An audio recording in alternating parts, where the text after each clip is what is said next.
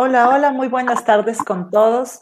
Aprovechando que hoy es el Día del Niño, tengo una invitada súper especial, Camila Samaniego.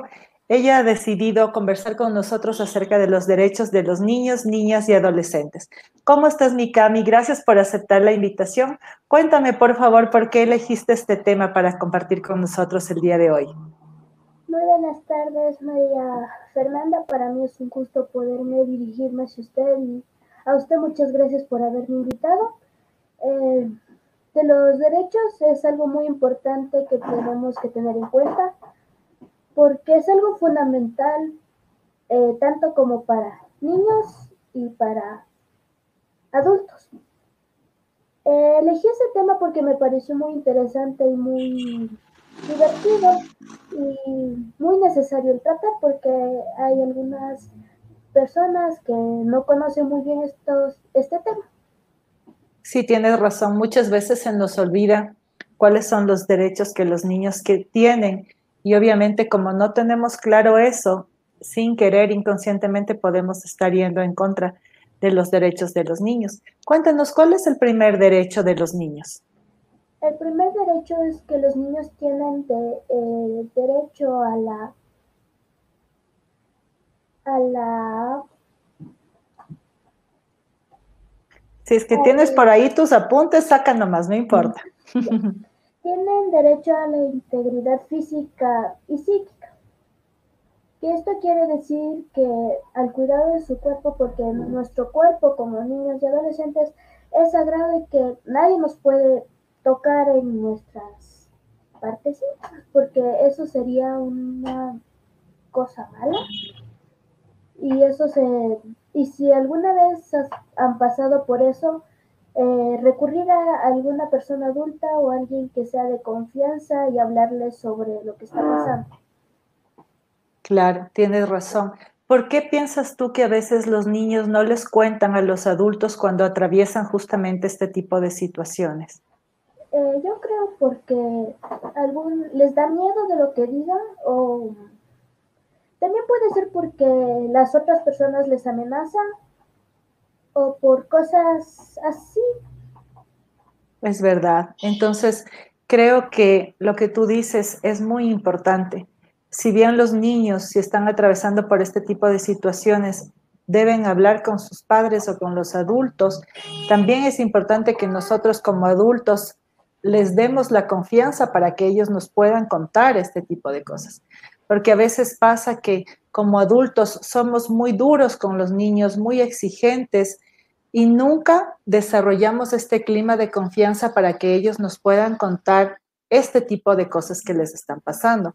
Entonces creo que es un compartir de lado y lado. Si bien los niños es importante que comuniquen este tipo de cosas, de ninguna forma lo van a hacer si es que los adultos no les damos la apertura y la confianza además de la credibilidad para que ellos puedan hablar con nosotros.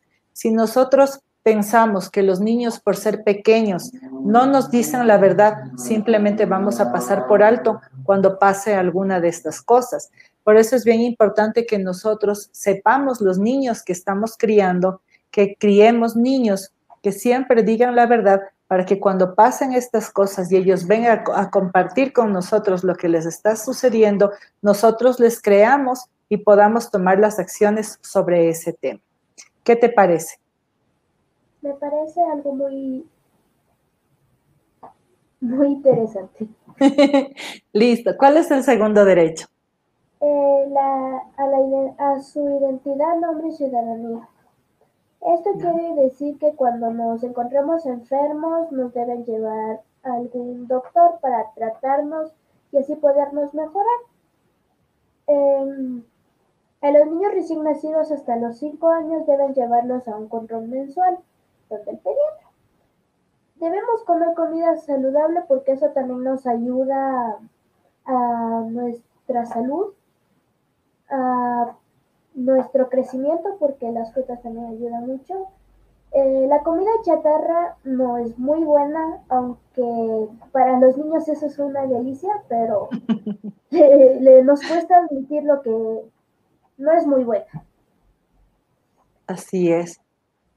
Y por ejemplo, con esto que tú dices de que todos los niños tienen derecho a ser atendidos por un médico, ¿tú piensas que este derecho se cumple al 100%? Eh, yo creo que no, porque hay algunas personas que por eh, la crisis económica no han tenido eh, dinero como para pagar algún, algún tratamiento que cueste mucho y sea de mucha importancia y muy fundamental. Claro. Y ahora, ¿cómo piensas tú que los adultos o tal vez el gobierno, los municipios pueden apoyar a estas personas que no tienen los recursos económicos para pagar un médico privado? Eh, yo creo que ayudándoles, dándoles, eh, colaborándoles en lo que más puedan, eh, dándoles una ayudita que aunque no es mucho, les puede ayudar o servir para algo. Claro, eso es verdad.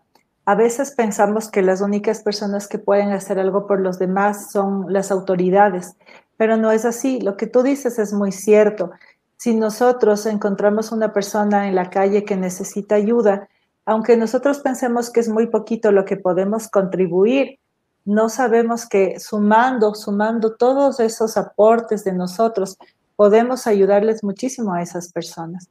Entonces tiene razón también una pequeña ayudita puede hacer mucho por las personas que no tienen el dinero suficiente para poder pagar un médico o un tratamiento un poco más complicado para sus hijos. ¿Cuál sería el tercer derecho? A la educación y cultura. Esto quiere decir que por esto del COVID-19, la educación, eh, por la crisis económica, algunas personas no han tenido como dinero como para apoyar a sus hijos para la educación. Por ejemplo, algunas personas les ponen a trabajar a los niños que son más menores, por ejemplo, que yo. Eh, les ponen a trabajar porque no tienen la ayuda recurrente para poderles tener derecho para la educación. Es verdad. Entonces, ¿qué piensas tú? Imagínate que estas personas hacen eso con sus niños porque piensan que los niños les sirven más ayudándoles en el puestito de trabajo, por ejemplo, en el mercado, que si se van a la escuela. ¿Qué les dirías tú a las mamás y a los papás de estos niños que piensan así? Yo les diría que eso está por una parte mal, porque el niño, como estamos viendo en este momento, tiene el derecho a la educación, tiene el derecho a tener una educación de buena calidad y poderse educar correctamente. Pero por una parte está un poco bien porque las personas nos ayudan con solo ellos vender, así que necesitan más ayuda para poder vender un poco más y ganar más dinero. Claro, es verdad. Yo creo que deberíamos encontrar en esos casos las formas de que si bien los niños pueden estar acompañándonos en nuestro lugar de trabajo, también tengan este espacio para poder ir a la escuela, para estudiar y prepararse, de forma que cuando sean más grandes tengan mayores oportunidades laborales. Eso es verdad. Eh, ¿Cuál es el cuarto derecho? Eh, tienen derecho también al deporte y a la recreación. Como algunos doctores nos dicen que el deporte ayuda al crecimiento, ayuda a la salud y tiene muchos otros beneficios.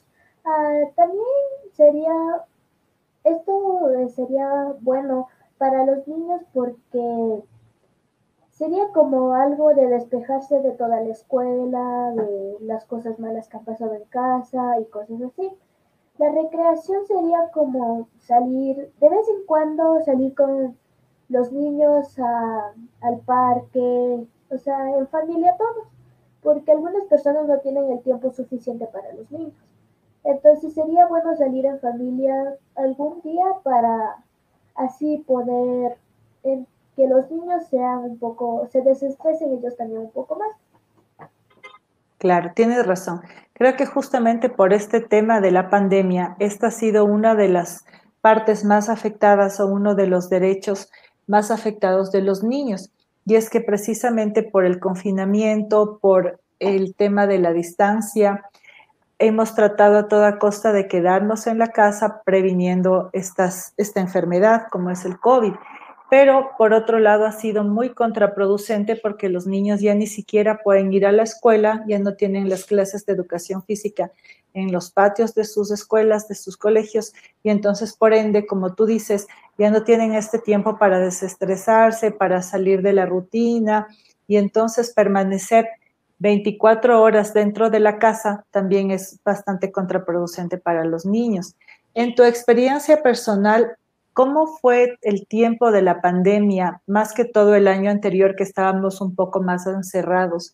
¿Tú sentiste que era como bastante complicado para ti el tener que quedarte en la casa tanto tiempo y no poder salir, ir a tu escuela, compartir con tus compañeros y hacer actividad física?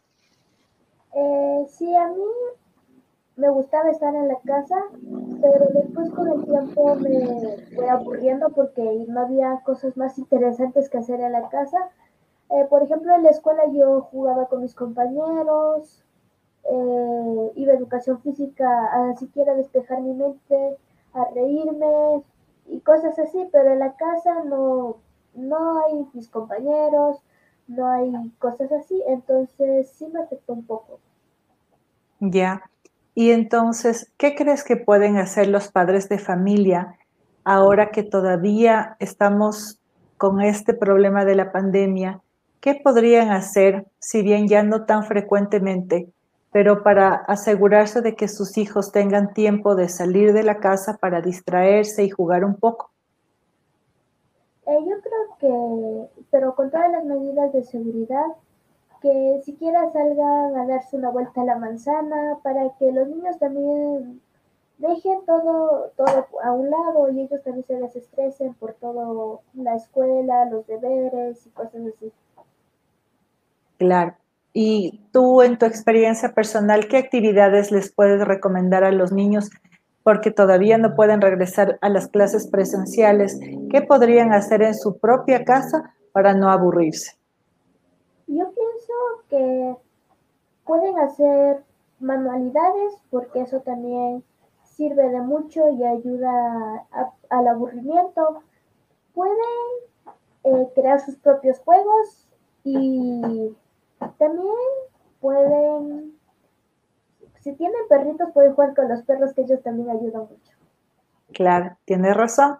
Y creo que en esa parte también necesitamos ayudarles muchísimo los adultos porque si ya los niños no se les ocurre qué más pueden hacer, pues nosotros como adultos lo que debemos de hacer es buscar opciones, justamente lo que tú dices, manualidades, otro tipo de actividades como pintura, como jugar con plastilina, etcétera. Buscar otro tipo de juegos manuales para que los niños se entretengan y ya no estén aburridos de pasar en el celular, en los videojuegos y que así puedan desarrollar también su motricidad y que no se queden únicamente en la parte tecnológica que hoy en día está tan de moda. ¿Cuál es el siguiente derecho? Es a tener una familia, a disfrutar de la convivencia familiar y comunitaria.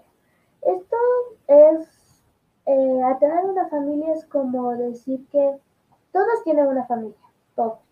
En el caso de algunas personas que son huérfanas o son así, pero en el caso de ellos sería un padre adoptivo o una familia adoptiva.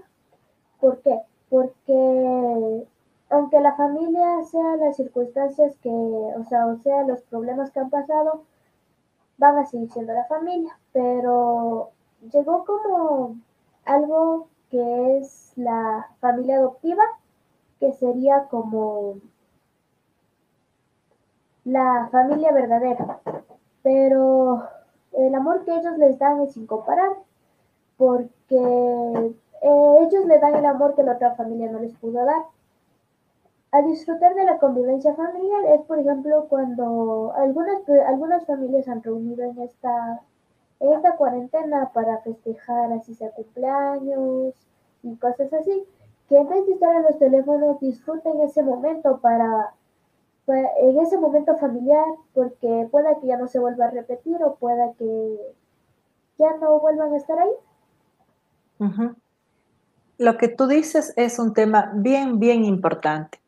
Creo que lamentablemente por la pandemia, lejos de unirnos más como familias, más bien nos ha separado. Y muchas veces estamos pensando, cuando pase la pandemia nos vamos a reunir, cuando pase la pandemia te voy a visitar. Y lo que tú dices es bien importante. La familia es trascendental en nuestra vida. Y si nosotros cuidamos las medidas de seguridad, podemos seguir manteniendo fuertes estos vínculos con la familia y estar juntos, al menos en ocasiones muy, muy especiales porque nosotros no sabemos si el día de mañana, a pesar de las vacunas y de todas las precauciones que los gobiernos tomen, la pandemia pueda durar otro año más. Y lo que hemos podido ver en este tiempo es que muchas personas han fallecido y no ha habido la oportunidad de compartir con ellos unos últimos momentos. Por eso lo que tú me dices me parece súper, súper coherente, el saber valorar, apreciar, amar a la familia y buscar los momentos para visitarnos unos a otros y no descuidar esta parte tan importante a pesar de que estemos en pandemia actualmente. Si bien ya no podemos hacer las fiestas súper grandes que hacíamos anteriormente, siempre podemos buscar la forma de visitarnos, aunque sea uno por uno, para no hacer grandes aglomeraciones y que de esa forma se fortalezca este vínculo y no se separe la familia con este pretexto de que tenemos actualmente la pandemia. ¿Cuál es el siguiente derecho? Eh, ¿Le puedo decir algunas, algunos deberes de los niños? Claro que sí. Cuéntanos, por favor. Como ya vimos los derechos, al igual que los derechos tienen obligaciones los niños. Por ejemplo, tienen algunas obligaciones que es ayudar en casa, hacer deberes, eh, ser ordenados, entre otras cosas. Por ejemplo, tengo el deber de respetarme a mí mismo, mi cuerpo, mis pensamientos, mis sentimientos son lo importante, son lo más importante que tenemos. Tengo el deber de respetar y cuidar el medio ambiente. Tengo el deber de decir siempre la verdad y de cumplir con lo que prometo. Tengo el deber de respetar mi planeta y de ser un buen ciudadano o ciudadana. Tengo el deber de respetar mi patria. En nuestras manos está construir un país que todos estemos orgullosos de él. Tengo el deber de respetar las opciones y costumbres de los demás, aunque no sean iguales que las mías. Y no olvidar que a cada instante de mi vida tengo la oportunidad de cumplir mis deberes y hacer válidos mis derechos. Con respecto a los deberes, ¿cuáles crees tú que son los deberes que menos cumplen los niños actualmente? Eh, yo creo que los deberes que menos cumplen los niños actualmente son no ayudar en casa, eh, no, cuidar el medio ambiente. Eh, también sería que botar basura, que eso también sería algo malo, porque estamos dañando el medio ambiente y ya. Ya. ¿Cuáles son algunos consejos que tú podrías darles a los niños para cuidar del medio ambiente? Eh, los consejos que yo les daría son en cada casa o en cada lugar en los que ellos vayan siempre va a haber un basurero. Que, por ejemplo, hay algunas personas que comen algo y botan enseguida. La recomendación sería comer, guardarse en el bolsillo hasta llegar a algún basurero cercano o algún lugar donde se pueda desechar la basura correctamente. ¿Qué más se puede hacer con respecto al medio ambiente, por ejemplo, con sus mascotas?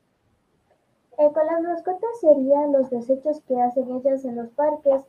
Podríamos ayudar con una pulita, recolectarlos y desecharlos en, en un basurero.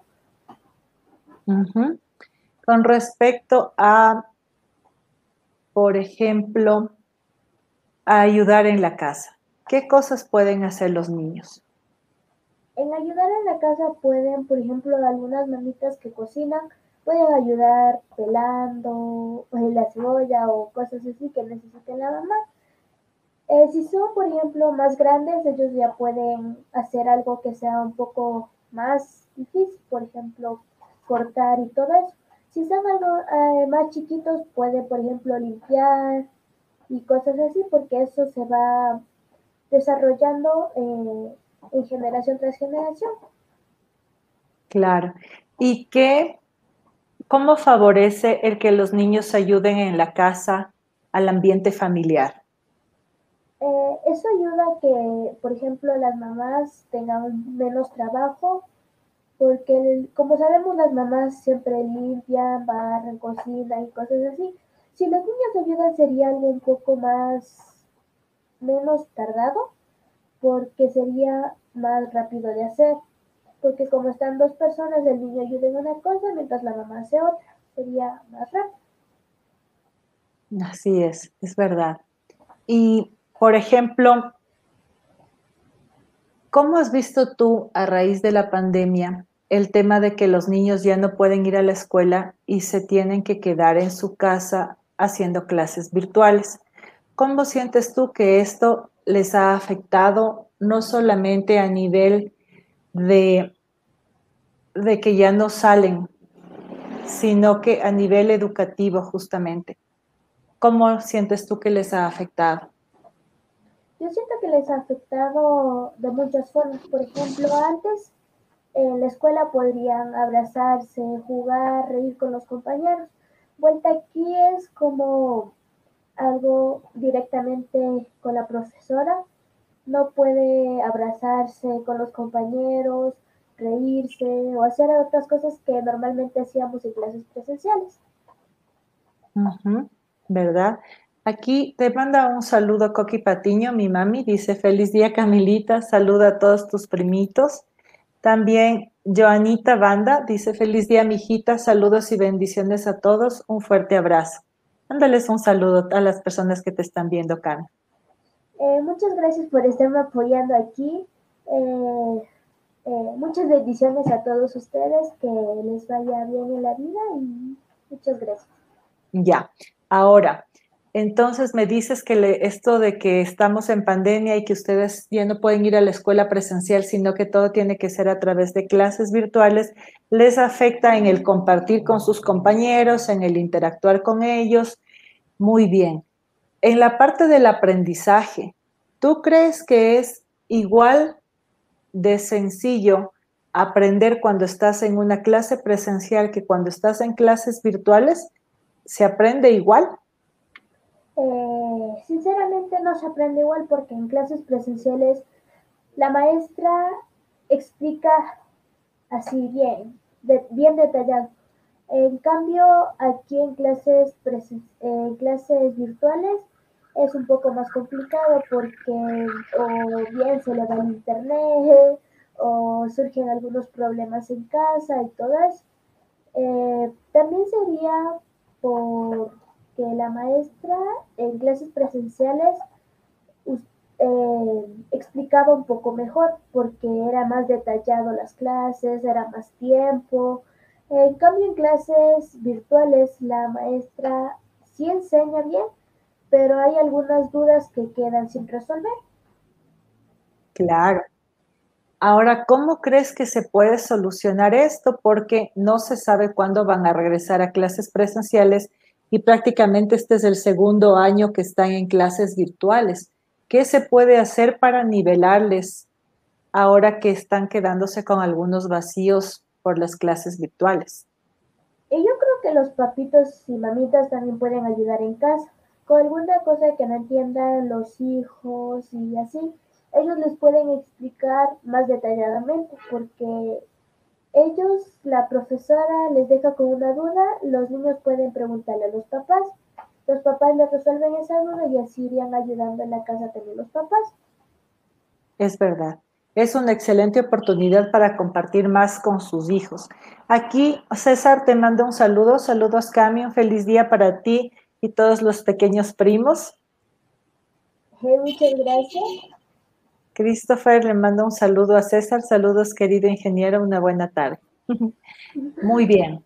Ahora, ¿cómo pueden hacer ustedes los niños para no perder el contacto con sus amiguitos, con sus compañeritos de escuela, ahora que ya no se pueden ver todos los días? Eh, yo con algunos compañeros de la escuela me sabía reunir en la tarde para jugar juegos online y cosas así. También pueden por ejemplo, con esto de las redes sociales pueden escribirse por mensaje y pueden también jugar juegos y hablar por llamar. Son muy buenas ideas. ¿Qué más podemos hablar con respecto a la pandemia? ¿Cómo se pueden solucionar varios problemas que se pueden presentar en las casas de algunos niños porque pasan todo el día ahí tienen dificultades con el aprendizaje porque como tú nos explicas, ya las enseñanzas de los profesores no pueden ser tan claras porque no tienen los mismos recursos que tenían cuando estaban en clases. ¿Cómo solucionar el tema de que los niños están teniendo problemas de aprendizaje y cuando sus papás no están en la casa y no les pueden ayudar con las cosas que ellos no logran comprender porque no tienen las clases presenciales? Creo que como ahora está todo así de fácil en el Internet, en el Internet pueden investigar y sacar fuentes de ahí porque el Internet también es una ayuda muy buena con esto de las clases en línea. Eh, nos ha ayudado mucho. Eh, el Internet nos ha ayudado a entender un poco más las cosas de, en clases. Por ejemplo, a mí me proyectan videos de Internet en clases y después la maestra me explica y después por el video. Entonces así vamos también entendiendo un poco mejor con los videos. Claro, y ustedes entre compañeros también se pueden ayudar, ¿cierto? Porque algunos como tú tienen la suerte de que tu mamita es profesora, ella te puede apoyar en las cosas que tú no comprendes, pero hay otros niños que se quedan solitos en la casa. Entonces, en ese caso, creo que sería una buena idea compartir esto con sus compañeros, decirles que tienen dificultades con tal o cual materia y asimismo de forma virtual a través de Zoom o por videollamada de WhatsApp pueden ayudarse unos a otros con las cosas que no están comprendiendo bien. Eh, sí, por ejemplo, yo en algunas cosas que no comprendo bien le pido a mi amigo, a mi mejor amigo que me sabe ayudar a veces cuando no presto atención le pregunto, él me sabe ayudar y cosas así. Excelente. Eh, aquí tienes otro, otro saludo de Christopher. Felicidades, hermanita. Te quiero mucho. Sigue adelante. María del Carmen, un lindo día a todos los niños y un fuerte abrazo a Cami. Muchas gracias. ¿Cuáles crees tú, Cami, que son los derechos de los niños que menos se cumplen, que más afectados se ven en el día a día? Eh, como ya dije, son los el derecho de la educación y cosas así, porque eh, las personas no tienen los recursos para poner al niño o a la niña en una escuela y tener una educación buena. Así es. En ese caso, ¿Qué crees que pueden hacer los niños si definitivamente sus papás no pueden ponerles en una escuela? ¿Qué pueden hacer ellos por ellos mismos? Eh, yo creo que pueden hacer, intentar educarse, intentar pedirle a los papás que les ayuden o que les expliquen algún tema que ellos quieran aprender o quieran saber. Porque los, nosotros los niños en un, a veces nos da curiosidad saber sobre un tema, sobre otro y así. Entonces, yo creo que los papás también, como ellos, se han, de haber tenido una educación, eh, le pueden ayudar a los niños con algunas cosas. Así es. Tienes también aquí un saludo de Andrea Alarcón. Una buena charla. Saludos. Listo, Can. Tal vez tienes algún mensaje final que dejarnos a todos los adultos, primero para los adultos con respecto a los derechos de los niños, con respecto a las cosas que ustedes están viviendo ahorita por el tema de la pandemia, por todas las restricciones que hay. ¿Qué nos podrías decir? ¿Qué podemos hacer nosotros para colaborar con ustedes de la mejor forma? Eh, el mensaje es un niño una niña es el tesoro más grande del mundo, el cual deberíamos cuidar, amar y proteger en todo momento. Aprendamos, criamos más y seamos felices. Que tengan un bonito día del niño. Muy lindo, es verdad. Me encanta tu mensaje para los adultos, que aprendamos a valorar a los niños que tenemos junto a nosotros a respetarles, a creerles, a darles la confianza para que se puedan comunicar de la mejor forma con nosotros. Y ahora, ¿qué podrías decirles un mensaje para los niños específicamente?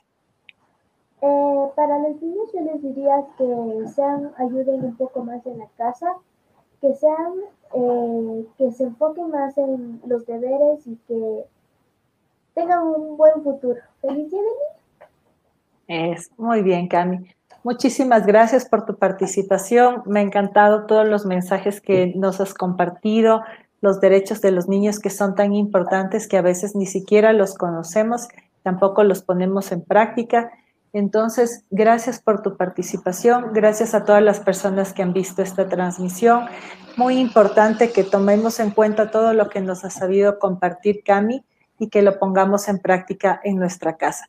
Como ella dice, los niños son el mayor tesoro y no es que son el futuro, son el presente.